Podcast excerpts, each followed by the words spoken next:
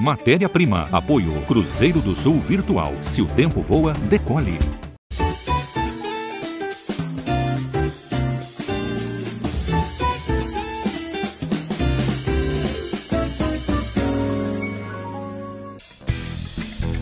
Opa, tudo bem? Eu sou o Rafael Cortez. Estamos aqui nos estúdios da TV Cultura, começando mais um Matéria-Prima. Vai ser demais hoje. Olha o astral da banda Águas de Netuno. Águas de Netuno, fazendo um som. Águas de Netuno. E o JP Silva, nosso violonista. JP, querido, obrigado. Aliás, essa é uma parceria com a Cruzeiro do Sul Virtual. Seu tempo voa, decole. Bora, plateia! A plateia. Tá, tá, tá, tá. Vamos começar esse programa com uma convidada que eu adoro. Poxa, são tantos anos de parceria e amizade. Todo mundo gosta dela e não tem como ser diferente, porque ela é Nani People. Vem pra cá!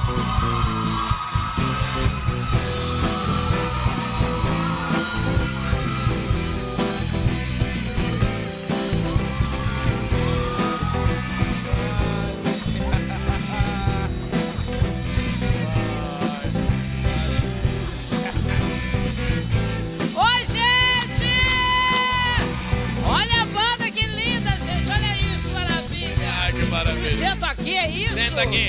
Olha só, tudo bem? Boa tarde, boa noite, bom dia, bom dia, boa e tarde. tá, tá, Você tá. tá, vai ver o programa, né? Bom dia, boa tarde, boa noite. Depois, depois que entra na internet, você fica assim uma coisa... Fica calma. Globalizada. Calma. Tô nervosa. Ah, Eu cheguei a Nani ver essa banda de mão de obra infantil no palco, fiquei bobo de ver. Gente, eles tão novinhos, toca tão bem. Sua mãe sabe que você está aqui, meu filho? Sabe? Com 10 anos de idade, me jogaram no psiquiatra. Porque eu tinha uma coisa chamada disfunção social. Porque eu sou do tempo, gente, que os meninos tinham recreio dos meninos e as meninas das meninas. E eu ficava no meio. Verdade. Então, na brincadeira dos meninos era um desastre. Na brincadeira das meninas já arrasava. Tanto é que quando nós mudamos de Serrania para Pós Caldas, eu fui estudar num grupo chamado Davi Campista, a diretora chamou a mamãe e falou para ela assim, "Você percebeu que seu filho tem um problema? E a mãe disse essa diretora assim, em 73, não é um problema. É a condição dele. Cabe a mim, como mãe, e a senhora, como educadora, fazer dele a pessoa mais feliz do mundo. E ela fez, ela foi atrás de um político e conseguiu uma coisa que na época era impensável, porque naquela época, rico estudava colégio rico, pobre colégio pobre. Eu fui a primeira bolsista do colégio Pio XII, graças a um grande deputado, nós tínhamos impostos, o Sebastião Navarro, avô, que Deus o tenha, que me deu essa bolsa de estudos, e ali eu estudei no Pio XII, que era um colégio de vanguarda, tinha até aula de artesanato, tinha aula de... E a mãe lá da escândalo, que o filho está pegando em agulha, e assim, as minhas orientadoras foram maravilhosas, que qualquer coisa eu estava no palco, elas incentivavam o talento natural que cada criança tinha. Eu sei que eu nunca lembro da minha vida, Rafael, que não tivesse um compromisso com teatro, com texto teatro, com, com compromisso com teatro. Eu passei dos 10 anos, fiz 57 agora, em teatro. E o teatro acabou ficando pequeno para você, né? Porque você também foi pro stand-up, que também é uma arte que se faz em cima dos palcos, mas pode ser feita em comedy club, em pubs, Mas o stand-up é um fruto do teatro. Quem não sabe o que é stand-up é o seguinte: não é para o teatro de revista. Quando eu trocar o cenário das vedetes, fechava-se as cortinas e iam trocar os cenários manualmente. Para entreter a plateia, humoristas do Porte Grande Otelo, Oscarito e Vasconcelos vinham no proscênio, na boca de cena, e faziam crônicas do dia a dia. E nos Estados Unidos é o teatro de vaudeville, teatro de varieté. Quando acabou o teatro musical, esses artistas foram para onde? Para os nightclubs. Aí criou-se a ideia de achar que inventaram humor de cara limpa. Como eu estou agora, que nem maquiado eu estou. Você viu que eu nem uso maquiagem. Eu jogo a Quase argamassa nada. na mesa, bato carimbo e saio louca. Eu faço assim hoje em dia. Esse dia eu levantei sem fazer isso, meu cachorro me avançou. Ele nem... Ah, Não tem como a pessoa não saber que está com você, né? Quando eu fiz um reality há muito tempo atrás, chamado, um filme de terror chamado A Fazenda, o pessoal me via acordando. E aí o pessoal fala, não é possível, como é que pode cabrita virar bode? Ninguém entendia. Mas é que eu sou vaidosa por mim mesmo, entendeu? Eu sou. Eu não saio sem delineador, eu não saio sem batom, eu acho que tem que ter um cabelo bonito, tem que estar com a unha bem feita. Na pandemia, eu dava um jeito da minha manicure em casa, né, porque eu não vou receber visita, que a gente não vai à calçada, a gente tem que fazer depilação. Tem, minha filha? O seu corpo é um templo de Deus. Você é uma aposta para que essa coisa chamada vida funcione. Então, faça o seu dever de casa. Nunca faça nada que você tenha vergonha de contar em público. Então, é como se você recebesse em casa uma CNH de ética e moral. E você tem que lutar a vida toda para não perder ponto dessa CNH. Porque a vida vai te tentar a fazer coisas escusas, o que não é teu não tem que ser teu. Isso não é papo de CDF, não. Isso é papo porque, porque uma coisa mais certa que tem na vida, que eu gosto de falar, é isso: é a lei do retorno. Vai, mas vem. Então vai, mas vem. Você veja, eu estou com 57 anos, aposentada, não sou youtuber, tenho uma agenda lotada e vivo do que eu escolhi para fazer, que é teatro. É demais. Então, o teatro me abriu as portas para cinema, para TV, Fiz rádio cinco anos, fiz é, apresentação de programas de, de entrevistadora. Jurada. E faço, jurada, né? Eu fiz agora do Mion, fiz do Latinho, tudo. O que, que, falta para você fazer que você não tenha feito nessa carreira tão extensa? Que eu acho que eu queria fazer, sabe o que? Uma vilã Miodete Reutemann, hum. daquelas vilãs que mexe com a moralidade da pessoa. Você sabe que é errado, mas você torce para que ela se dê bem. Você fala, ela é fé da mãe, mas ela vai ter que se dar bem, porque ela é tão fé da mãe que ela merece, entendeu? Porque tem coisas que faz com você, né? Que a coisa te tenta, fala, hum, é que nem bofe bonito demais. Bom, bonito demais, você sabe que é problema. Porque você já tem que ter consciência que você dificilmente vai ser a única a amarrar a sua égua naquele mural, entendeu? Vai ter vai ter monça pintada, vai ter chupacabra, vai ter muita gente querendo chegar ali também. Então você descobre que uma vilã dessa é uma maravilha, vai ser um desafio para mim. Eu fui fazer a primeira novela com 54 anos. Não, e a primeira cena que você fez foi com o Tony Ramos. E assim, o que eu gosto de registrar bem claro, que teve um programa aqui na Cultura que foi maravilhoso, Persona, que é o Persona, que eu deixei claro. Isso assim, eu, eu, eu vi meu presente, 15 anos, foi conhecer São Paulo. Eu sou dessa geração. 15 anos, você tem que Fui conhecer o mar com 15 anos. Sou de Minas Gerais, criado em Açude. E aí eu vim lendo Feliz Ano Velho. E aí, do Marcelo Rubens Paiva. Quando foi em 83, eu voltei a São Paulo, de em contato para assistir Bibi Ferreira em Piaf. Mamãe adorava Piaf no Cultura Artística. Uma filhada da mamãe, Rotiliana, falou assim: sabe aquele livro que você veio lendo? Virou uma peça de teatro. Está no Teatro Augusta. Fui ver lá, estava lançando Marcos Frota, eh, Denise Elvecchio, Adilson Barros, e tinha uma atriz que ela fazia uns 11 personagens. Ela fazia uma enfermeira que você rezava para ela entrar em cena de novo. Eu fui assistir a segunda sessão do Piaf, de Piaf, mas eu estava tão louca com a peça que eu falava assim, estavam filmando em Poço na época, uma novela chamada Livre para Voar, com Tony Ramos e a Carla Camurati. E o meu grupo de teatro queria ir para o Rio fazer tablado. Eu falei, não. Porque quando acabou a peça, eu falei, eu acabei de sair da IAD, tá, tá, tá, tá, tá. Eu falei, o que é IAD? É escola de teatro. Eu falei, gente, eu não vou fazer tablado, eu quero fazer IAD, eu quero fazer o que essa mulher faz. Essa mulher se chama Lília Cabral. Eu passei 30 anos da minha vida seguindo, como eu vi a Mary Streep falando, que teve o Robert De Niro como instrumento de, de, de, de ilustração para ela. Sim. A Lília foi minha, minha grande musa.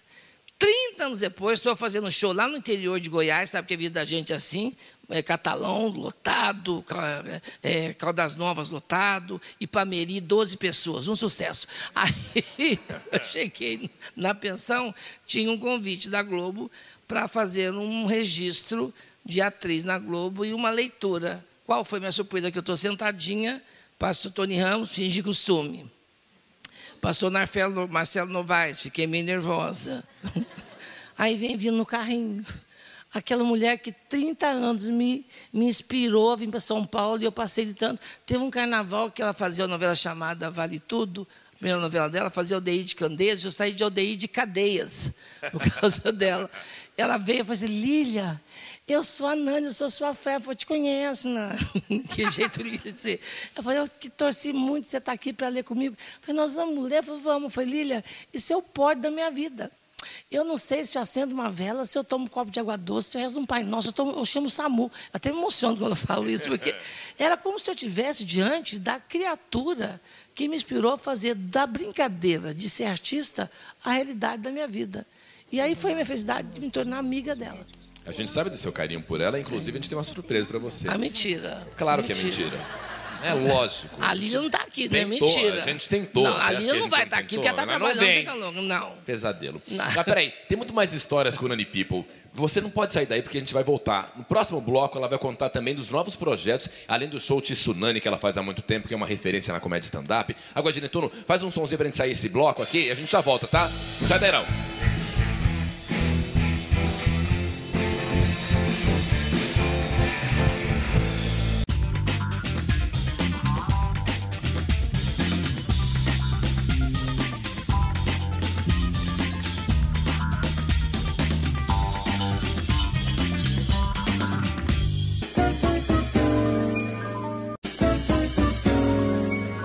Agora eu queria saber se você já traçou seus planos e metas para 2023. Eu imagino que sim, já que 2022 está na reta final, né? Bom, espero que começar um curso de graduação seja um dos sonhos que você queira realizar agora nessa nova etapa. E como um bom amigo que eu sou, eu te recomendo a Cruzeiro do Sul Virtual, porque lá você pode escolher entre fazer um curso de graduação 100% à distância ou semipresencial, o curso que se encaixa melhor na sua rotina. Estude no seu tempo e do seu jeito. As inscrições para o primeiro semestre de 2023 já estão abertas. E para se inscrever, é só você apontar a câmera do seu celular para o QR Code que está aparecendo aqui na tela. Faça o curso que você sempre sonhou e decore na sua carreira. Cruzeiro do Sul Virtual. Se o tempo voa, decole.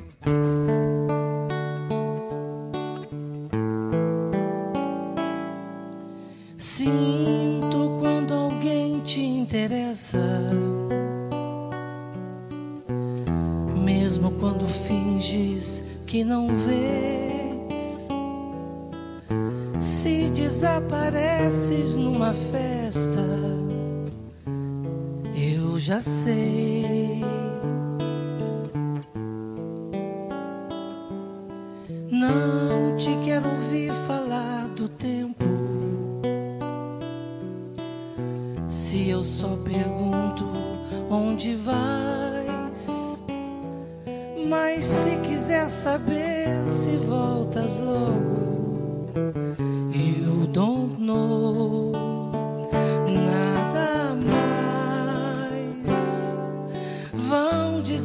que são tolices, que podemos ser felizes, mas tudo que eu sei não dá pra disfarçar desta vez doeu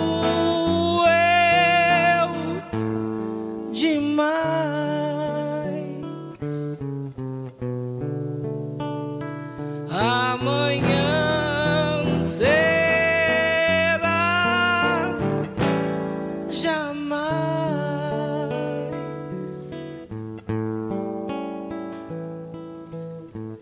Onde a gente vai tem uns amigos que você precisa visitar. Se não sou feliz, são só ciúmes,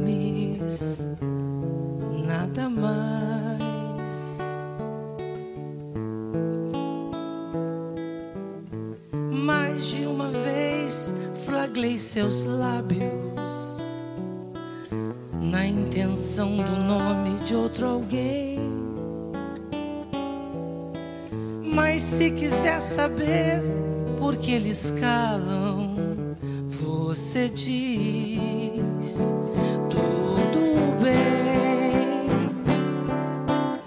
Vão dizer que são tolices, que podemos ser felizes, mas tudo que eu sei não dá pra disfarçar. Desta vez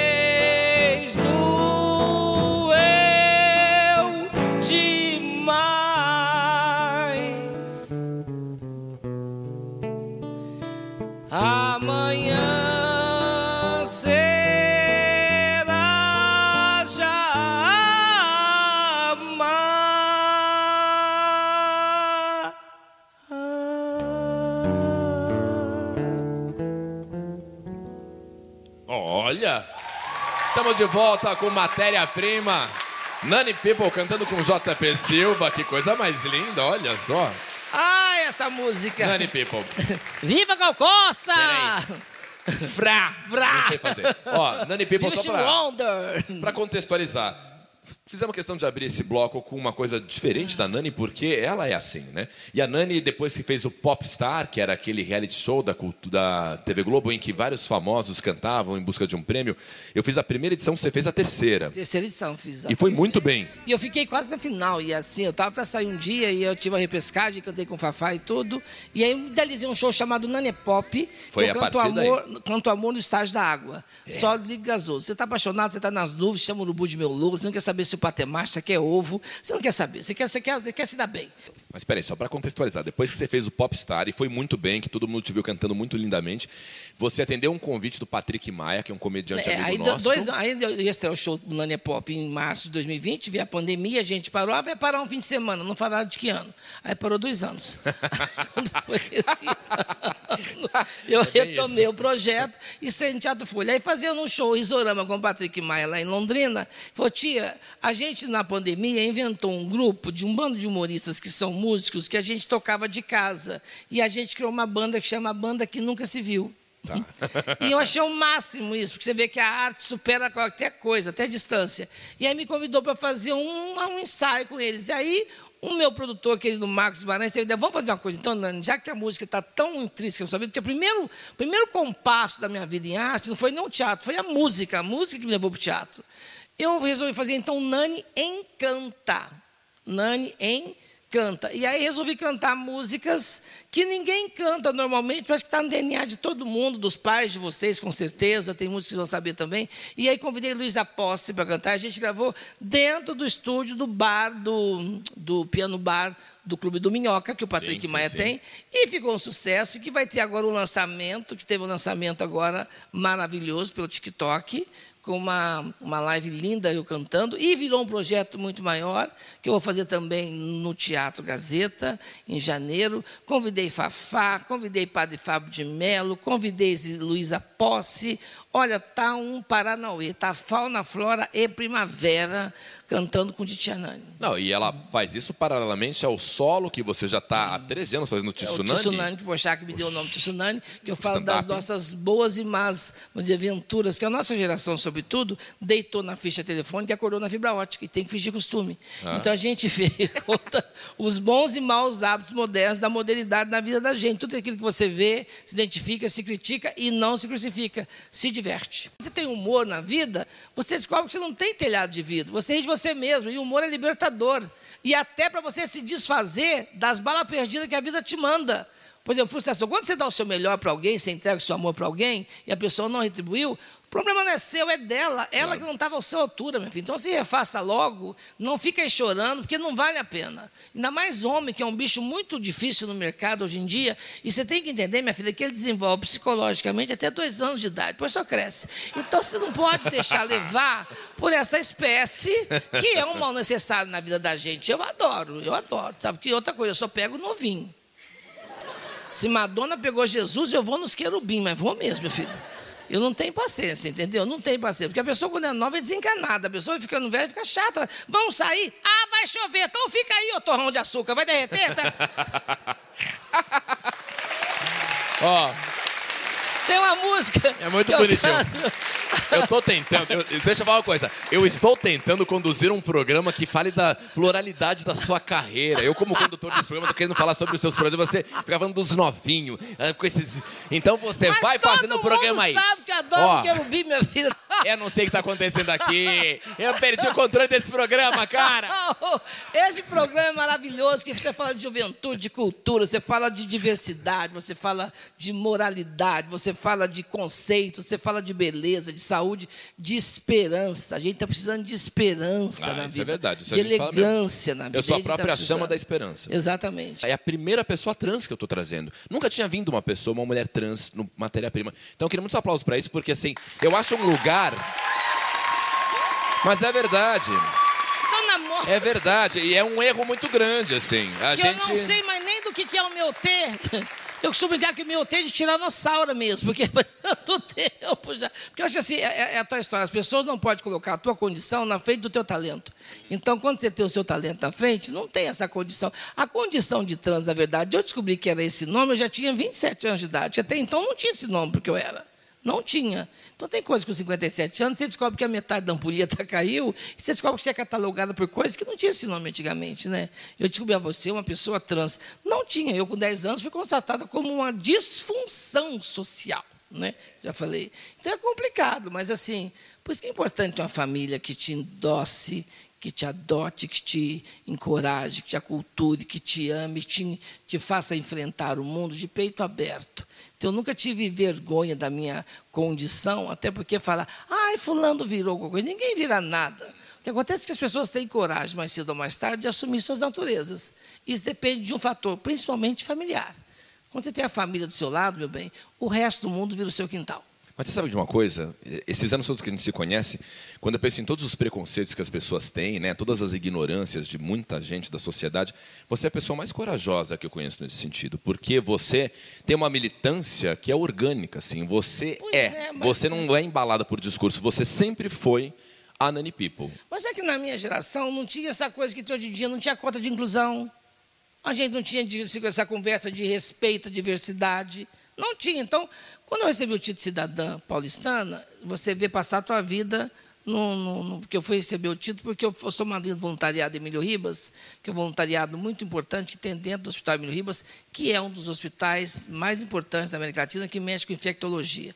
Tudo que é coisa de doença nova vai para lá. Nos anos 80 ficou muito famoso, quando a AIDS estourou no mundo, é, todo mundo ia para lá porque não tinha o que se dar. Então não sabia o que era. Então não era nem um comportamento de risco, era chamado grupo de risco. E eu cheguei em São Paulo nesse epicentro.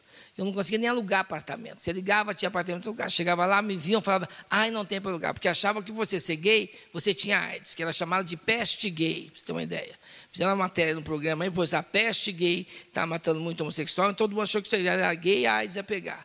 Não sabia que era comportamento de risco. Então, você, quando passa por uma situação dessa, eu perdi, por exemplo, grandes amigos tomando Novalgina, que não tinha o que se dar. E eu me tornei madrinha do voluntariado Emílio Ribas, de tanto levar pessoas para lá, e fiz eventos na noite até para comprar cadeiras de rodas para o pronto-socorro do Emílio Ribas, que não tinha.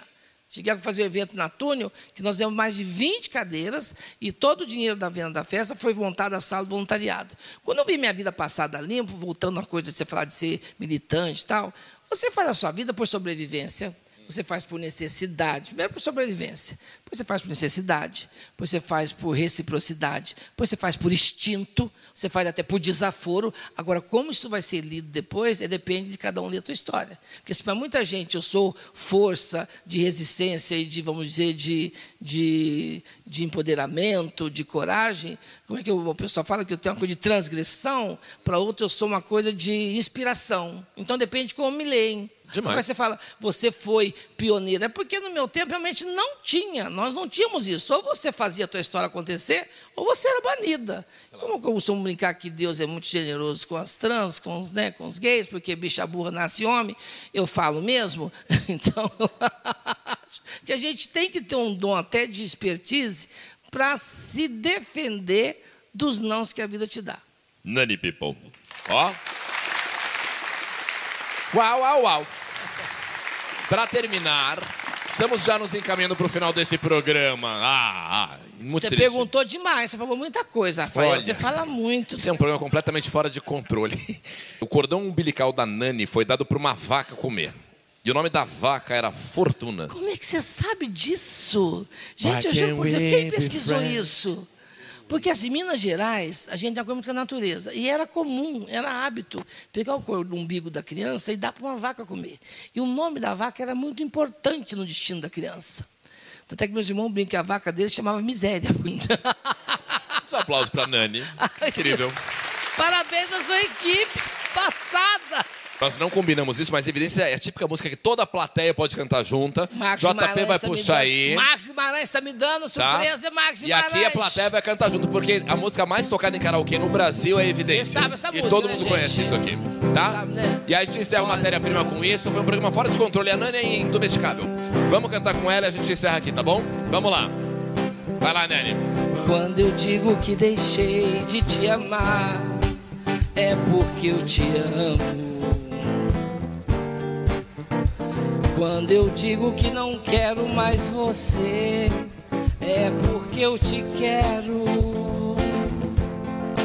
Eu tenho medo de te dar meu coração e confessar que eu estou em suas mãos. Mas não posso imaginar o que vai ser de mim se eu te perder um dia. Pra mim tá baixo. Eu me afasto, me defendo de você, mas depois me entrego.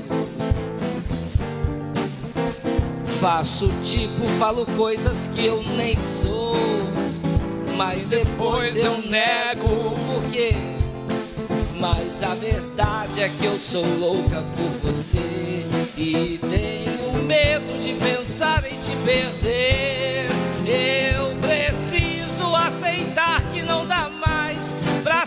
Separar as nossas vidas. Três, dois, um, vai! E nessa loucura te dizer que não te quero, tô negando as aparências, disfarçando as evidências. Mas pra que viver fingindo se eu não posso enganar meu coração?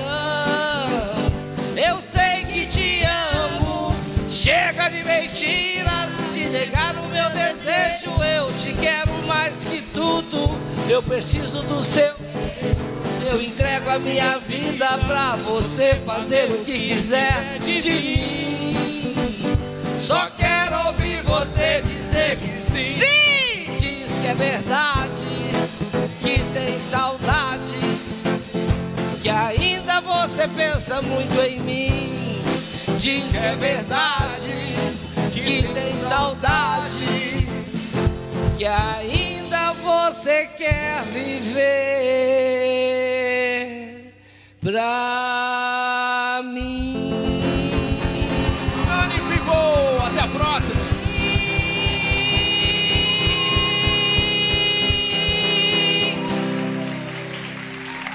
Querido, querido, querido, Deus te abençoe. Deus te abençoe. Deus te abençoe. Obrigado, a Nani é demais, né? Beijo.